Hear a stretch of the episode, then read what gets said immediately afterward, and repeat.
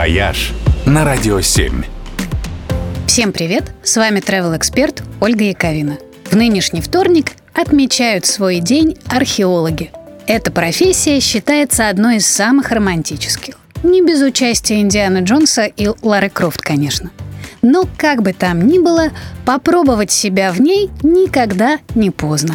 Археологические экспедиции каждый год приглашают волонтеров на раскопки, том числе в очень красивые места – на Алтай, в Тыву, на Курилы и Северный Кавказ.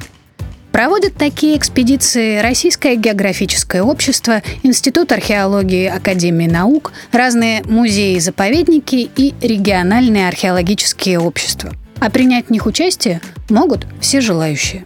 Чаще всего раскопки проводятся с мая до конца сентября. Заявки нужно подавать заранее. Обычно для этого достаточно просто заполнить анкету на сайте.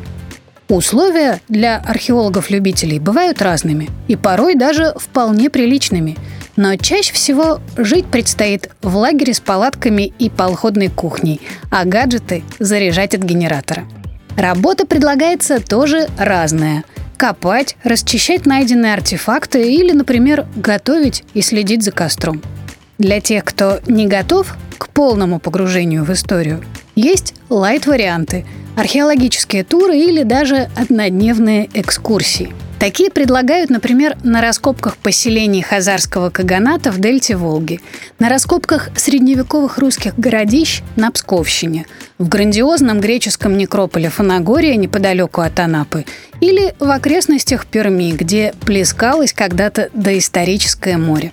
Для участников таких туров проводят мастер-классы и лекции – рассказывают и показывают, как правильно обращаться с историческими артефактами и проводить раскопки.